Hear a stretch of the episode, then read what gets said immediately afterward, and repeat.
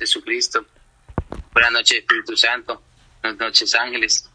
Bueno, Padre, venimos a tu presencia, Señor, darte las gracias por este día tan maravilloso, que me permites ser un instrumento para edificación del alma de mis hermanitos y de la mía, Señor, porque todos aquí estamos aprendiendo. Gracias por estas 15 conexiones. Maravilloso, Señor, poquito público para empezar.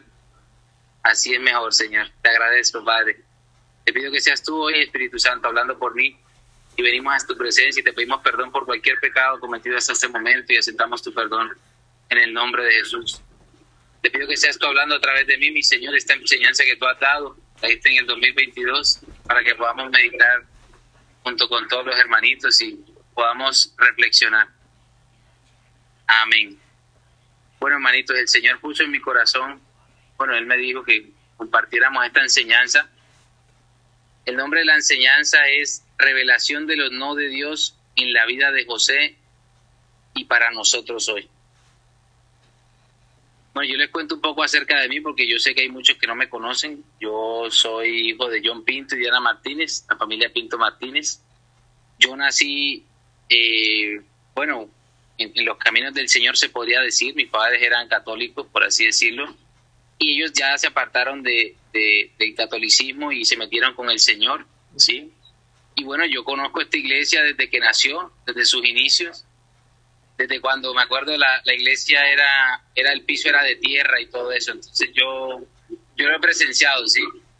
Cómo ha evolucionado poco a poco y bueno, es, es una honra poder valorarla ahora porque yo antes no la valoraba y ahora la valoro y valoro muchísimo el hecho de que sea por medio de Zoom porque pues los que no saben yo vivo en Estados Unidos en Miami entonces imagínate que si solamente se reunieran los domingos o los sábados entonces me, me cortan ahí el suministro. Y bueno gloria a Dios el Señor hace todo perfecto me, me trajo a este país y nos ha dejado con y bueno personalmente yo quisiera que nunca se acabara pero bueno que haga como quiere.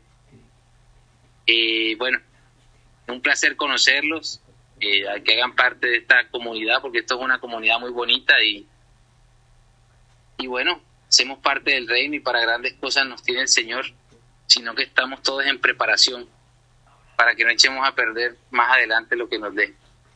Bueno, hermanitos, eh, yo tengo 27 años, ¿sí? Yo tengo 27, 26 años realmente, yo tengo 26 años. Eh, yo tengo 26 años, por si no me conocen, tengo 26, en estos días cumplo 27. Y bueno, soy un muchacho, un joven, eh, que bueno, yo, yo estuve en el Señor, bueno, yo estuve en el Señor, después me aparté, ¿sí? Me aparté mucho, me fui al mundo, el Señor vuelve y me trae aquí a, a la iglesia con un propósito. Y bueno, eh, estoy muy feliz de estar acá, de verdad que, me alegra mucho hacer parte de esto, hacer parte de ustedes y, que el Señor nos tilde de, hijos, es maravilloso, que nos tilde de amigos, incluso que Jesús nos tilde de hermanos, es, es una honra porque no lo merecemos, como yo tampoco merezco estar aquí compartiendo algo que Él mismo dice, que sale de su boca, y bueno, estoy muy agradecido también de estar aquí con ustedes y muy contento. Entonces, bueno, entrando en materia, es una enseñanza que el Señor dio el sábado primero de octubre del 2022. Es una revelación que Él nos dio, revelación de los no de Dios en la vida de José y para nosotros hoy. Vamos a contextualizar un poco acerca de esta enseñanza. Es corta, realmente vamos a leerla y bueno, meditamos un poco. Si alguien quiere compartir algo, pues lo puede hacer, no hay ningún problema. Pero este, en esa época me acuerdo que estábamos hablando de la envidia, de ese demonio, esa potestad de la envidia. No sé si se acuerdan cuando el Señor había hablado a través de, de este instrumento eh, la profeta en el Espíritu Santo, que, que, la envidia era como un monte, ¿sí? Y creo que le dio una revelación a otra hermanita que era como el monte Everest y que había que escalarlo y todo eso. Y estábamos hablando era de la envidia en esa época en el caso de José, de cómo la envidia había hecho muchas cosas en la vida de José. Claro está que era el Señor mismo usando la envidia para tratar a José para grandes cosas. Y recuerdo mucho que yo creía que yo no tenía envidia, y yo era muy envidioso, tremendo, o sea, una cosa increíble. Qué cantidad de envidia y bueno, eh, me examiné y ha sido un proceso con el Señor y estoy muy agradecido con Él. Pero para contextualizar un poco era acerca de, la envidia que habían sentido los hermanos de José por José, por la manta de colores, ¿sí? Y pues les recuerdo que el Señor ha, llamado a esta iglesia su dulce José, entonces que es normal que el enemigo también se levante y todo eso, porque es el mismo Señor usando eso para limpiarnos a, todos, ¿sí? Para usarnos en su tiempo y en su ocasión. Entonces vamos a leer aquí, dice, dice el Señor, pueblo mío, morador de Sión, escúchenme y préstenme atención. Quiero que vean con mis ojos y entiendan con mi corazón, dice el Señor. Les he estado enseñando que no tomen a la ligera esta potestad de la envidia, dice el Señor. No piensen que no deben buscar mi presencia continuamente, dice el Señor, y suplicar por mi espíritu. Principalmente el día de hoy vamos a hablar un poquitico acerca de la envidia, pero principalmente lo no del Señor. Yo recuerdo que el Señor había hablado que la envidia, el Señor ha hablado de la envidia hace tiempo, porque bueno, el Señor ha usado a mi padre para, para traerme todo este conocimiento, sí, porque aunque cuando yo estuve en el mundo, yo soy muy honesto y le doy gracias a Dios, a mi padre y a mi madre, que mi padre toda la vida ha sido un, yo no sabría decirlo si es como, como una metralleta de conocimiento. Entonces, o sea, mi padre toda la vida, si yo fuera necio o, fuera cerrado para las cosas de Dios, él siempre insistía con el Señor. Y, créanme que a mí me quedaron muchas cosas y lo veo hoy en mis procesos. ¿sí? Yo decía, pero si yo ni siquiera escuchaba con atención, pero por obediencia a mi padre, a lo que el Señor le decía y mi madre, eso entró a mi estructura, ¿sí? Y hay muchas cosas que me pasan y el Espíritu Santo me recuerda. ¿Te acuerdas tal vez, tal vez? Entonces, eh, también los animo a que con sus hijos compartan, ¿sí? Así no los escuchen, no importa. El Señor hace el resto, el Señor solo quiere gente obediente, no, no necesita ver resultados de uno, ¿sí? Y yo mi vida creo que es un claro ejemplo de eso y estoy también muy agradecido con ellos. Entonces, eh, un poquito acerca de la envidia. La envidia es, es una potestad que, que, recuerdo el Señor decía que es silenciosa, porque uno no se da ni cuenta, ¿sí? Uno no se da ni cuenta que uno tiene envidia. A veces uno ve a alguien de afuera haciendo algo o alguien del mundo y uno tiende como a juzgarlo, ¿sí? Pero a la final es pura envidia que a veces siente uno por ellos, que porque él hace eso y uno no, ¿sí me entiendes? Entonces, es, es, es sutil, la envidia es muy silenciosa, uno ni cuenta se da, tiene que el Señor mostrársela a uno, enfrentarle a uno para uno no darse cuenta, porque incluso hasta el orgullo, yo creo que uno se da cuenta del orgullo cuando uno se le sube el humo, uno, uno cambia el tono de voz, uno, uno tiende como a desmeritar al otro, pues en mi caso personalmente, pero la envidia es tan sutil, porque claro, como nosotros somos cristianos, a veces no nos damos ni cuenta y estamos juzgando el de afuera, que simplemente no tiene el conocimiento, ¿sí? y que no, no ha tenido el privilegio que el Señor nos ha dado a nosotros de ser escogidos, ¿sí? Entonces, bueno, retomamos. Les he estado enseñando que no tomen a la ligera esta potestad de la envidia, dice el Señor. No piensen que no deben buscar mi presencia continuamente, dice el Señor, y suplicar por mi espíritu. Para poder resistir los ataques de la envidia, dice el Señor, porque el que logra permanecer en pie delante de la envidia es porque ha ido a mi presencia y ha establecido conmigo una relación de amor, de sometimiento, ha tomado la decisión de renunciar a él mismo, tomar su cruz y seguirme. Repetimos. Para poder resistir los ataques de la envidia, dice el Señor, porque el que logra permanecer en pie delante de la envidia es porque ha ido a mi presencia y ha establecido conmigo una relación de amor, de sometimiento, ha tomado la decisión de renunciar a él mismo, tomar su cruz y seguirme. Como, como les comentaba al comienzo de, de la enseñanza, como el Señor me ha dado el privilegio de ver la evolución de Corel, desde sus inicios, de pronto no desde el primer año, pero sí los primeros años. Yo, yo conozco almitas que llevan aquí muchos años y, y wow, o sea, a pesar de que no han visto ciertas cosas como el Señor ha prometido, porque es que ha prometido cosas grandes y cosas más grandes vendrán, créame, él, él, promete lo que nosotros somos capaces de, de, de, contemplar, pero Él siempre guarda lo mejor para el final, ¿sí? Como para que nosotros veamos que Él es Dios y que el recurso de Él es ilimitado en lo espiritual y en lo natural pero yo he visto que hay muchas almitas aquí que han permanecido, ¿sí? O sea, han permanecido años, ¿sí? Porque pues esta iglesia no es que haya crecido a 500 personas o 1000 personas, pero los pocos que están, que estamos, y yo veo que han permanecido, ¿sí? Y han tenido ataques de envidia, han tenido no sé, problemas, circunstancias, enfermedades, escasez. Y yo personalmente, yo admiro eso. Yo admiro eso en ustedes, de verdad. Yo, yo llevo muy poco realmente que, que volví al Señor, que tomé, que el Señor tomó la decisión por, mí. Fue en el 2000, el 23 de mayo del 2020, ya en su tiempo y en su ocasión hablaremos un poco de, de mi proceso cuando llegue el tiempo. Pero yo he visto que ustedes han permanecido, sí, muchos de aquí han permanecido y, y, y lo, lo respeto. Personalmente lo respeto, yo, yo respeto eso. O sea, en mi corazón yo siento respeto por, por, por ustedes, de verdad de verdad que, y yo sé que el Señor es justo, Él paga a cada quien como, como Él considera en su tiempo y en su ocasión, ¿sí? Todos van cada uno a su ritmo, pero Él paga, créanme que Él paga, Él siempre paga.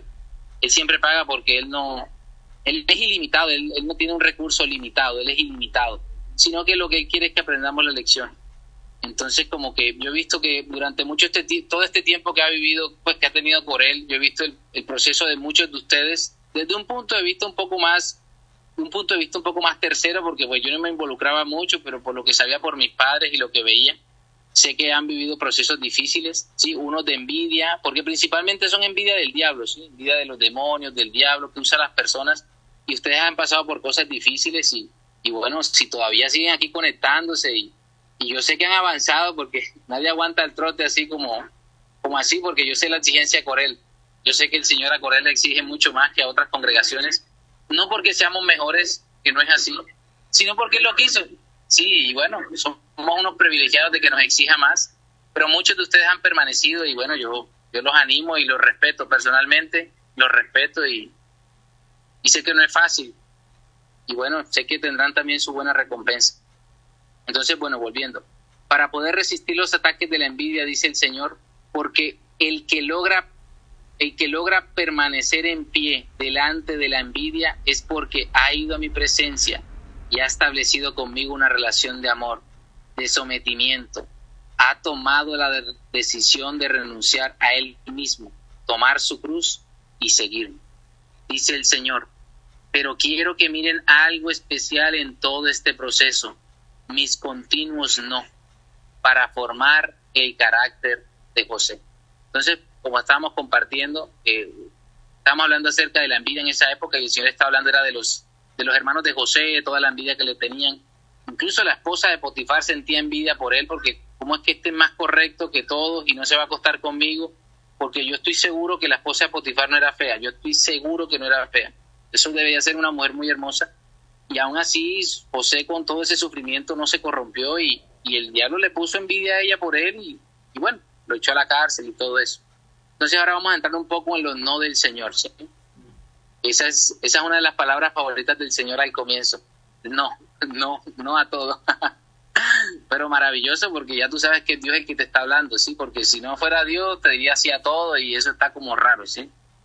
Préstenme atención, porque cuando estableces la comunión conmigo, dice el Señor, yo te enseño a caminar por esa montaña, por ese Everest de oposición, dice el Señor te enseño a escalarlo, a dominarlo, a derrotarlo.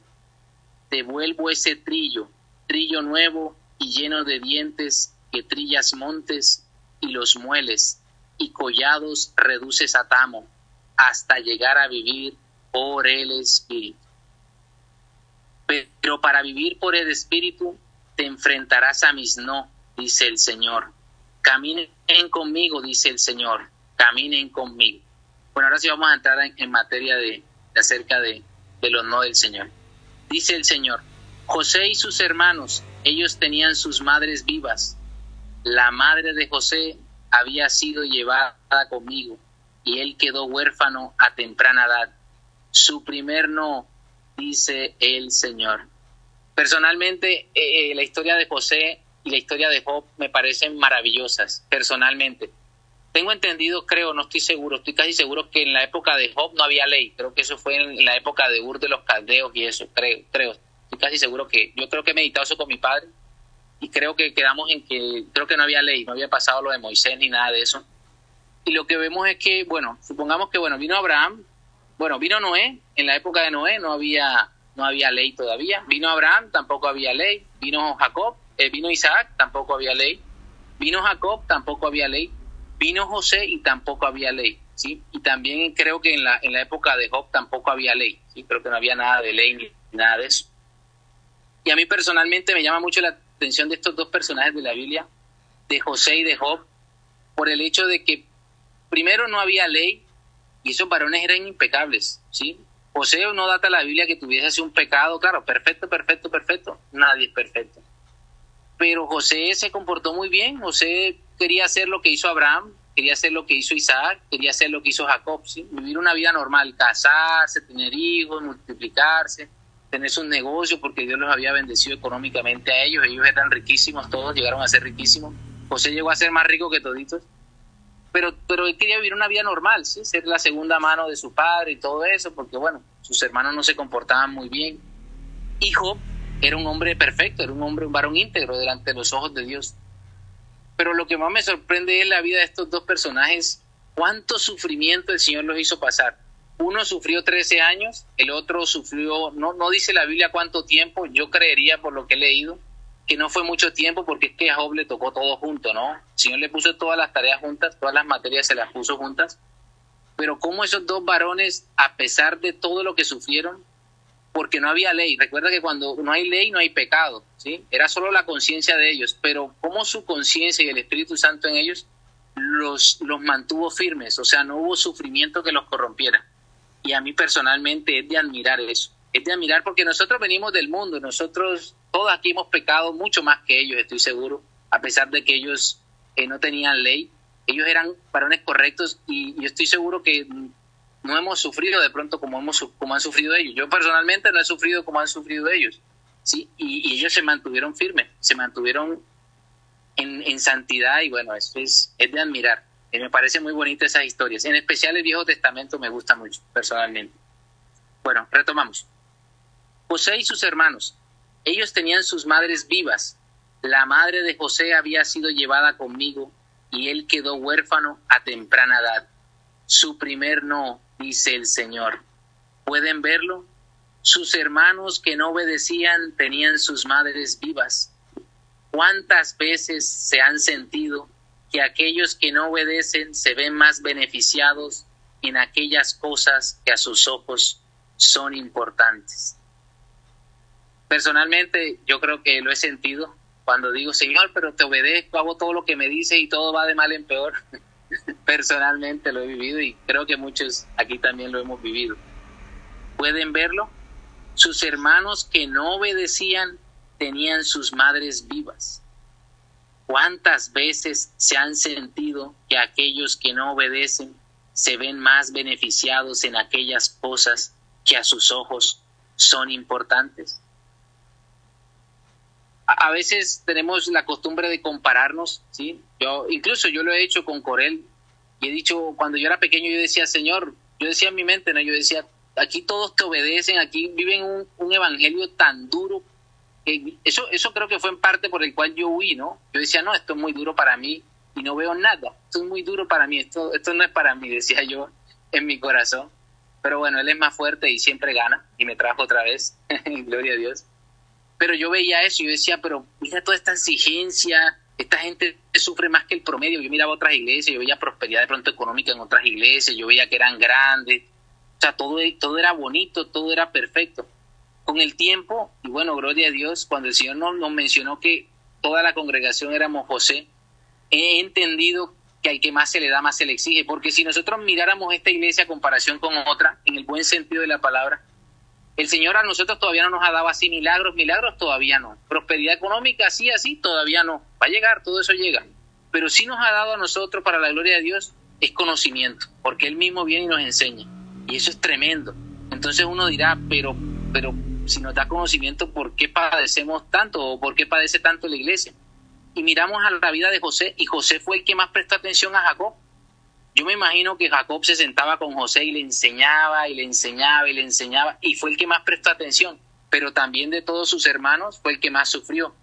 Pero también sabemos el final de José, ¿no? Ese, ese varón fue honrado, yo creo que como ninguno en la Biblia ha sido honrado, fue muy honrado en lo natural, ¿no? Hasta los del mundo reconocían que había algo especial en él. En él. Dice el Señor, José y sus hermanos, ellos tenían sus madres vivas La madre de José había sido llevada conmigo y él quedó huérfano a temprana edad. Su primer no, dice el Señor. ¿Pueden verlo? Sus hermanos que no obedecían tenían sus madres vivas. ¿Cuántas veces se han sentido que aquellos que no obedecen se ven más beneficiados en aquellas cosas que a sus ojos son importantes? Anhelaba tener una buena relación con sus hermanos. ¿Cuánto lo anhelaba? No dice que él los hacía irritar como Penina hacía con Ana. De ninguna manera. Él quería ser aceptado entre sus diez hermanos mayores, pero tampoco fue posible. El siguiente no, dice el Señor para que José no imitara las obras de sus hermanos. Mi espíritu en él lo hizo mantenerse imitando las obras de su padre, dice el Señor. Aquí vemos que, bueno, primero al que más se le da, más se le exige, y también al que más se le da, el Señor más lo aparta, ¿sí?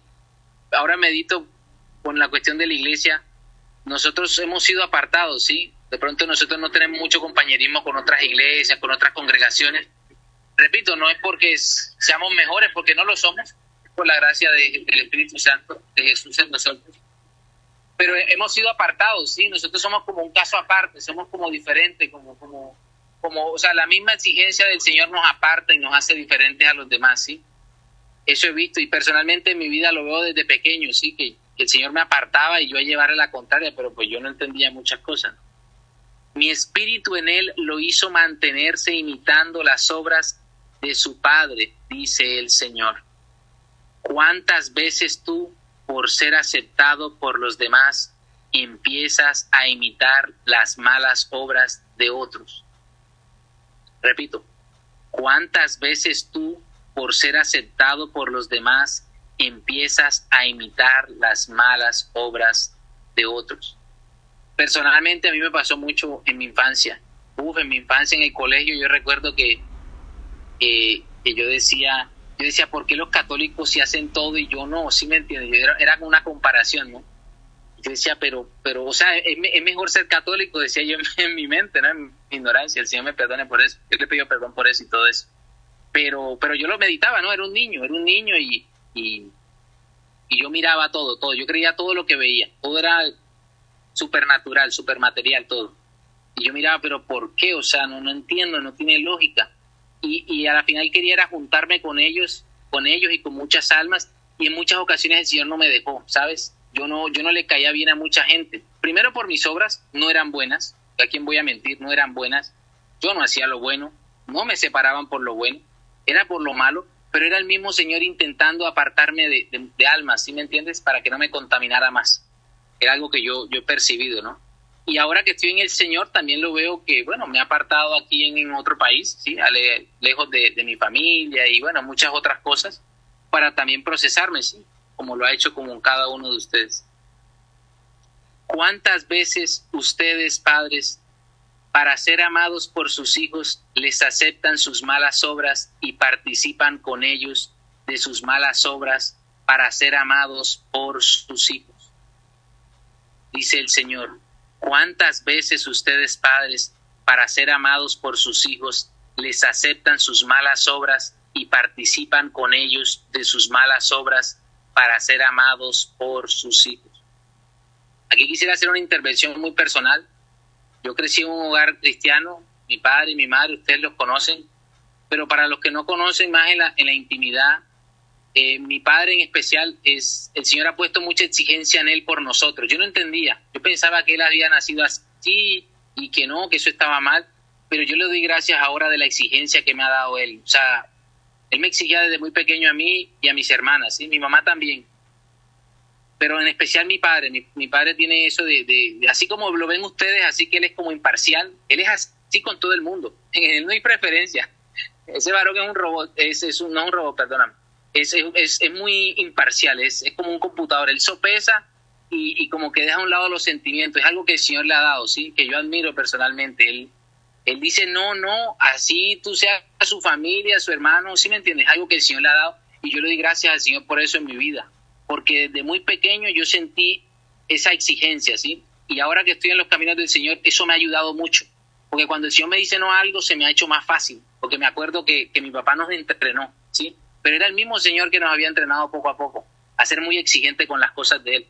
Y créanme que mi papá no es ni la mitad de lo exigente que es el Señor. El Señor es mucho más exigente. Pero esa exigencia de pequeño me ha ayudado a mí en mi proceso y agradezco mucho. Ahora entiendo muchas cosas. Invito a los padres hoy en día que tienen hijos cristianos y más que son pequeños, que les exijan en el Señor. O sea, que los, los, no que los obliguen, porque tampoco es bueno irse al otro extremo, pero sí es bueno que los estorben, porque en unos años les van a dar las gracias. ¿sí? En unos años van a darle las gracias. Yo le doy las gracias a mis padres, muchísimas gracias, y ellos ven el resultado ahora. Sí, no soy perfecto, estoy caminando en el Señor poco a poco, pero me ha ayudado tanto eso en el Señor que no se imaginan. Es muchísima la ayuda que si de pronto el Señor me hubiese puesto un padre más, o sea, no sé, como más, más tolerante, más suave, yo no aguanto de pronto lo que el Señor me ha pasado, ¿sí me entiendes? Entonces yo le doy muchas gracias a ellos y, y a lo que el Señor ha hecho en ellos y lo que el Señor ha hecho en mí también usándolos a ellos, ¿sí? Porque, porque en Corel el Señor es muy exigente, la verdad. Uno, uno medita las enseñanzas del Señor y el Señor es exigente, el Señor es muy exigente. Pero es bonito, es bonito porque el que más se le da, más se le exige. No más mira a Jesús, ¿cuánto le exigió a Jesús?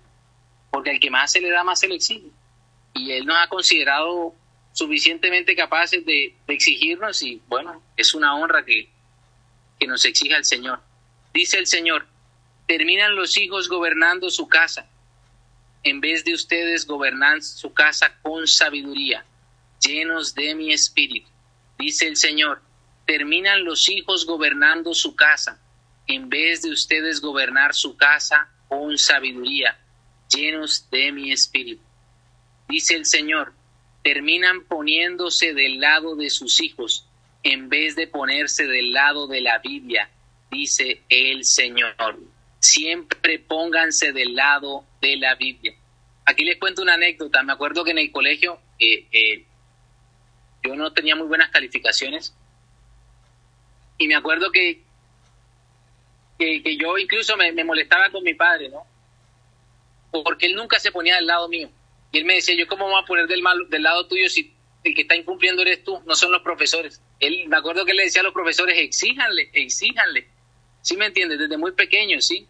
Y yo le doy gracias a Dios porque ahora en los caminos del Señor, que es donde realmente importa, porque mira, todo pasa en segundo plano, lo más importante es Él. Si tú estás bien con Él, todo llega, por ley todo llega.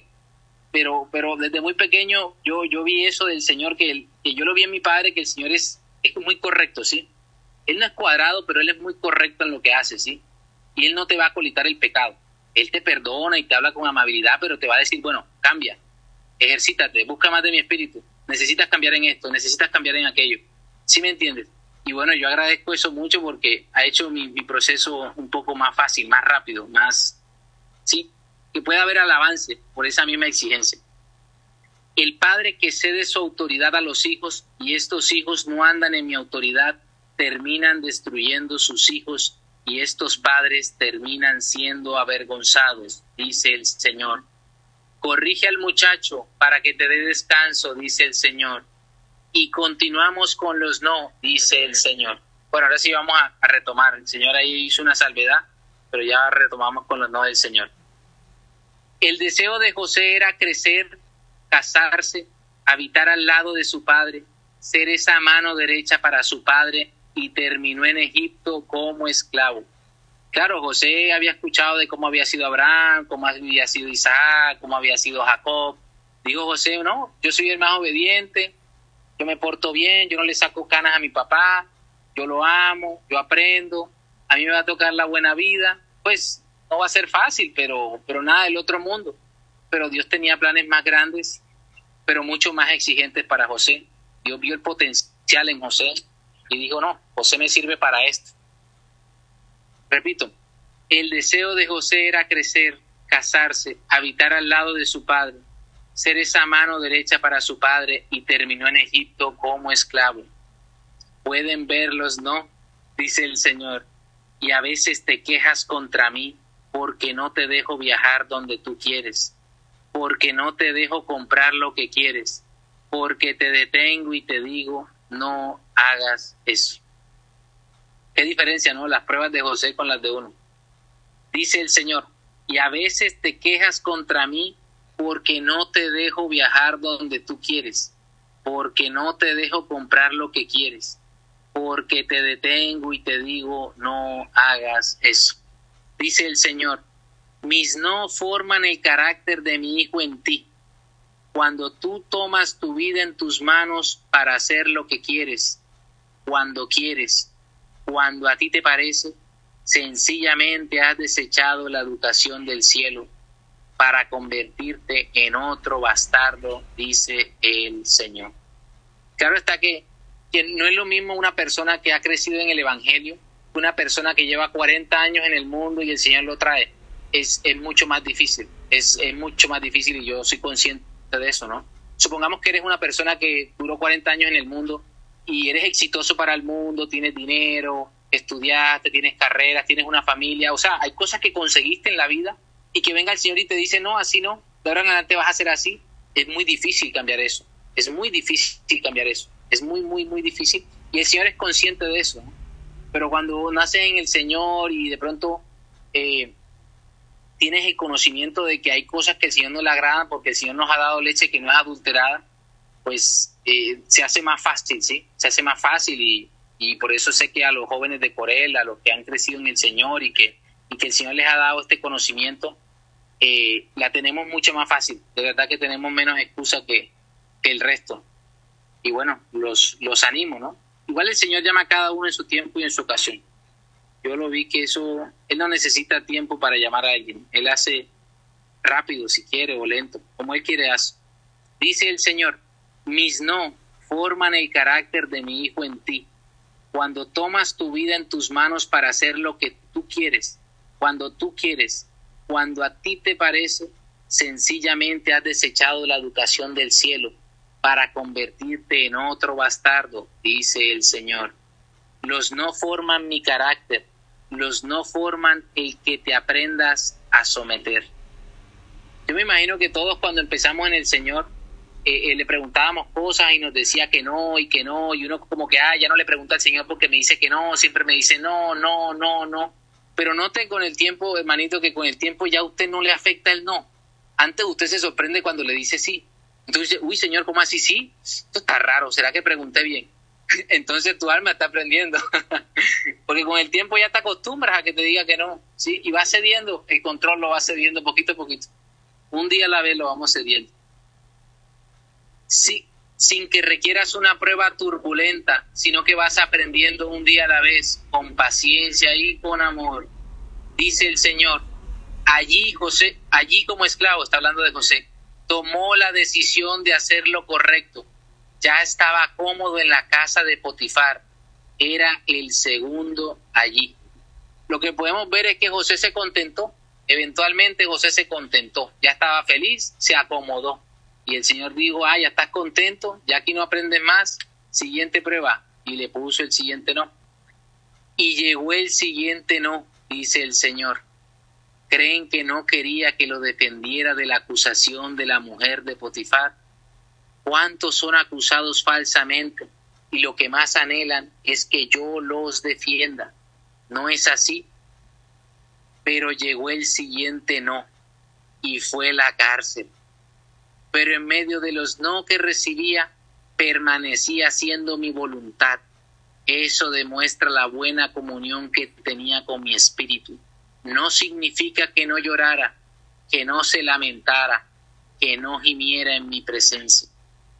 Hermanitos, entonces si todavía seguimos en el Señor a pesar de todo lo que ha pasado, nadie es perfecto, se equivoca uno, a veces uno dice cosas, aprende del Señor, hace cosas que el Señor no le ha mandado a hacer, pero uno se arrepiente y se dispone y, con la intención del corazón intenta cambiar y el Espíritu Santo le ayuda, es porque tienes comunión con el Espíritu Santo.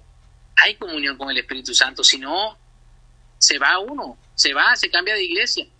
Mire, hermano, yo, yo, les, yo les confieso algo cuando, cuando yo, cuando yo, a mí, me pasó algo en el 2020 que me cambió la vida. eso fue de un día para otro, eso fue un switch. ¡Pum! Me cambió todo, eso fue un giro 360 grados. Claro está que todavía hay iniquidad y todo eso, pero a mí eso fue lo que me hizo cambiar de opinión.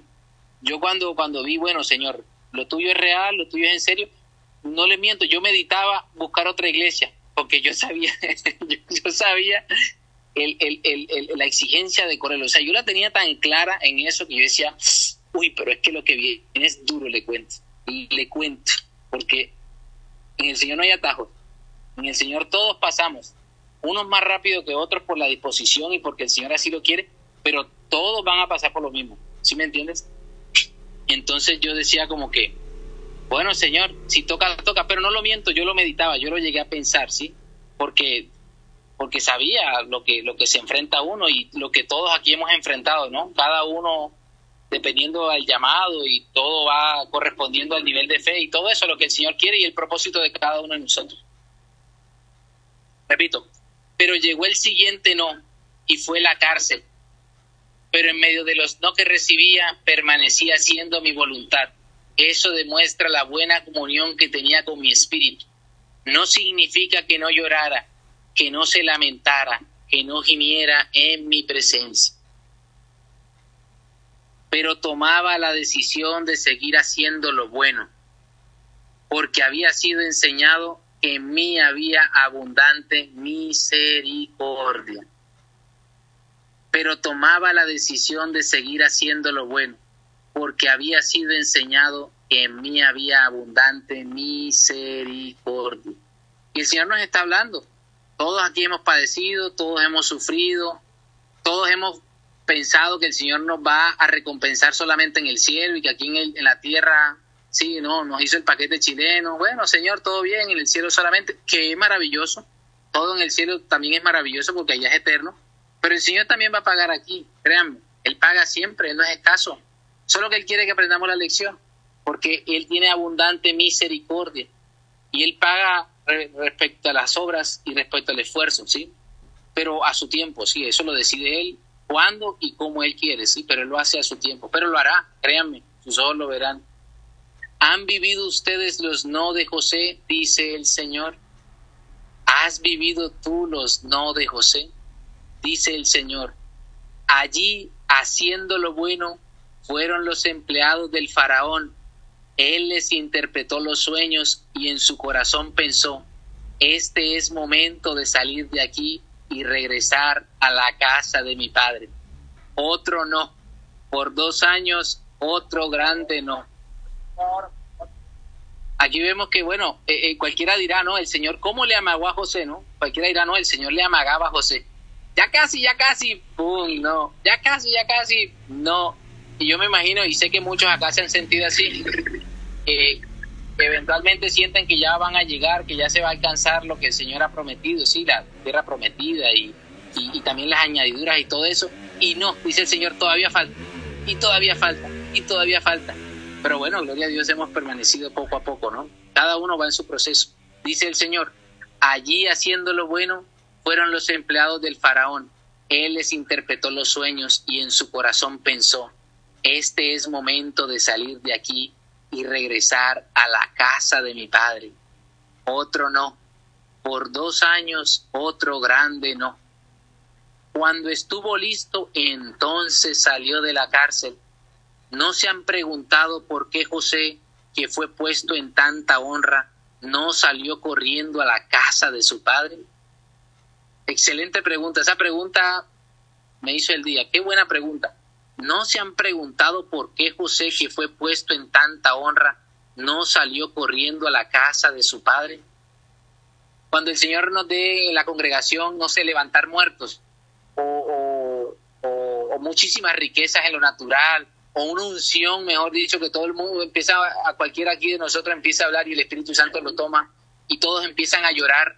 ¿Será que en nuestro corazón habrá eso de voy a publicarlo en Facebook, voy a contarle a todo el mundo todo lo que el Señor hace a través de mí?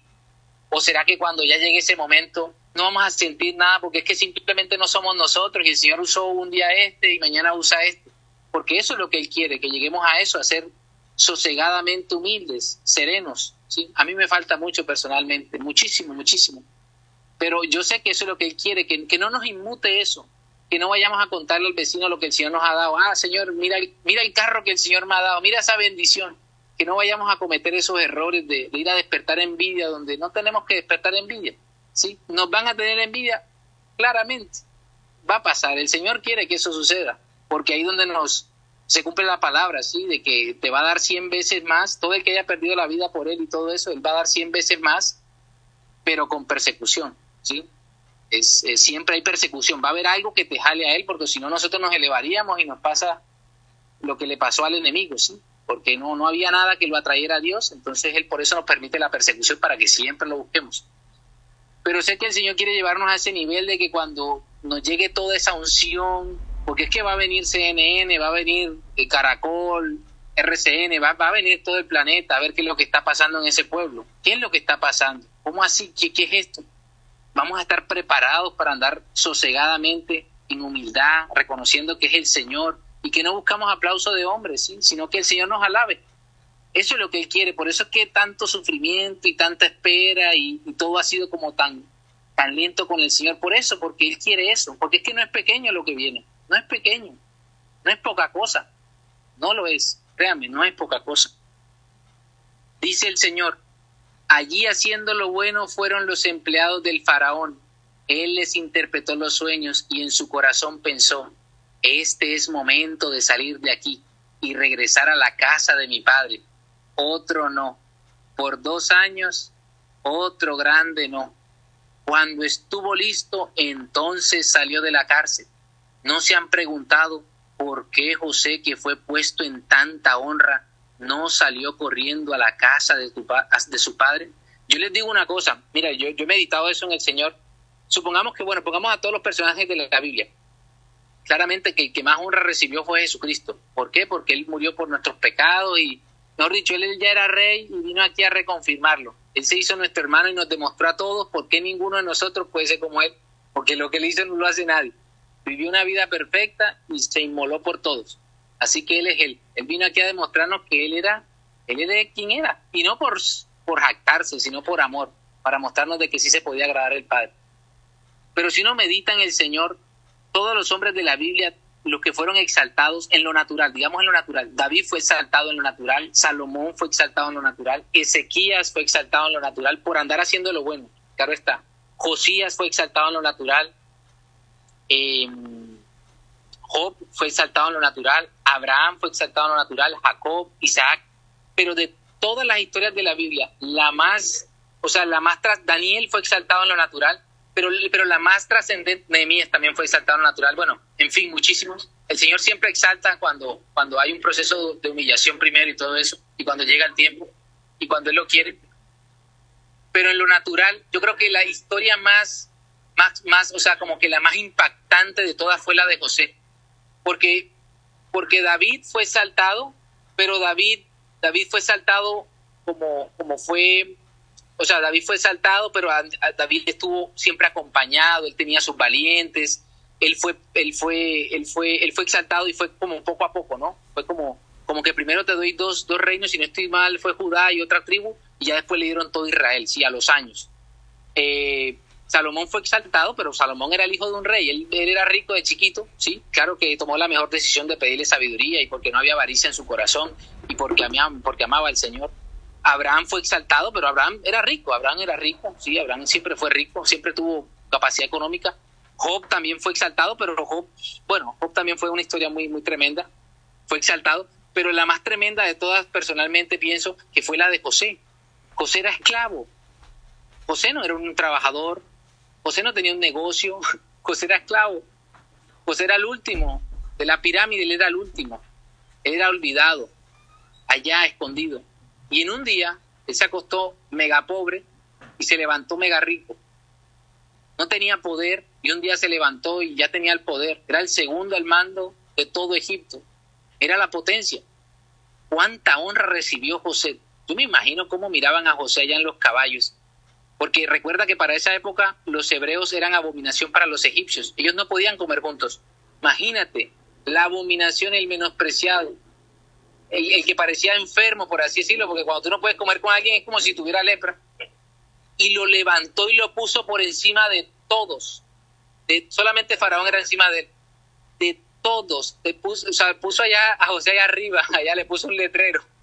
¿Cuánta honra recibió ese varón? En un día, de la noche a la mañana, del polvo y lo sentó allá con los príncipes. Tremendo. Fuera que se demorara un mes, dos meses, lo levantó en un día. cuánta honra. Y a nosotros nos ha llamado José. Así que háganse la idea, háganse la idea cómo va a ser cuando llegue el tiempo, ¿no? Cuando el Señor, cuando llegue el momento de exaltar. Tremendo, tremendo José cómo fue exaltado. Y con ese poder, José que le costaba mandar a, a llamar a su padre, a decirle, vengan y vean mi gloria, que no soy, que yo no soy acá un, príncipe más, yo soy el segundo al mando de todo Egipto. José era el Señor de la tierra. Dice la Biblia, José era el Señor de la tierra. José era padre de Faraón. Eh, yo lo que entiendo cuando dice padre de Faraón, me corrían si no estoy mal, es que José era el padre espiritual de Faraón. Yo me imagino que cuando José le decía a Faraón, Faraón hagamos esto, Faraón no decía nada, hagan lo que dice José. Claro, José era el, profeta, por así decirlo, para, para que Faraón saliera beneficiado, por así decirlo porque tenía el espíritu de sabiduría y porque Dios estaba con él. Mira donde lo puso el Señor, lo puso arriba. Y José no se fue a mostrar a otro lado ni nada. José esperó, había aprendido a ser paciente, había esperado, había aprendido a esperar. No se han preguntado por qué José, que fue puesto en tanta honra, no salió corriendo a la casa de su padre. Recuerden que José no llegó a ser rico y ya, José tenía poder, riqueza y poder era el hombre, el segundo hombre más importante del mundo, del mundo en esa época, literal, era el segundo hombre más importante del mundo. No se han preguntado por qué José, que fue puesto en tanta honra, no salió corriendo a la casa de su padre. Ahora era libre, era el más importante en la tierra. Egipto, en ese tiempo de José, escúchame bien, en ese tiempo de José era potencia, dice el Señor potencia de esa generación, tenía el poder, los caballos. Como esta congregación, el Señor le va a dar el poder del Espíritu Santo, esa unción. Le ha dicho que, que van a hacer cosas que no se han visto antes, que muertos se van a levantar por una pantalla de televisión, pero hay que estar muy preparados, porque es que el mango de uno, esto es traicionero, este manguito que hay acá es traicionero, es muy traicionero. Por eso es que el Señor se toma el tiempo con esas cavidades que hay en nosotros poco a poco, ¿sí? Y mira que ahora le ha, aumentado el ritmo ahora con estas enseñanzas en la mañana y en la tarde. Le aumentó el ritmo ahora con el domingo a las 6 de la mañana. Eso es de él, eso no se lo inventaron, eso es él. Porque él ha cortado los tiempos. Esto ya viene. Entonces necesita trabajar más duro, más rápido. Vamos a trabajar más rápido, vamos a ponernos más, más juiciosos, ¿sí me entiendes? En la tarea, en lo que realmente es importante. Porque más allá de que sea una añadidura, esto hace parte de su plan. Es que la añadidura no es añadidura nomás es que es un instrumento que él va a usar, esto hace parte de su plan. Claro que la añadidura nos gusta y que a la carne también le gusta, porque hombre, a quién no le gusta que el Señor lo exalte y, vivir en holgura a todo el mundo, pero hace parte de, su plan, sino que el primero le pone a uno el trago amargo, primero el amargo y después te doy el postre, ¿sí? Es lo que yo he entendido en el Señor. Pero el postre está, ahí está esperando el postre, está en la nevera, conservándose.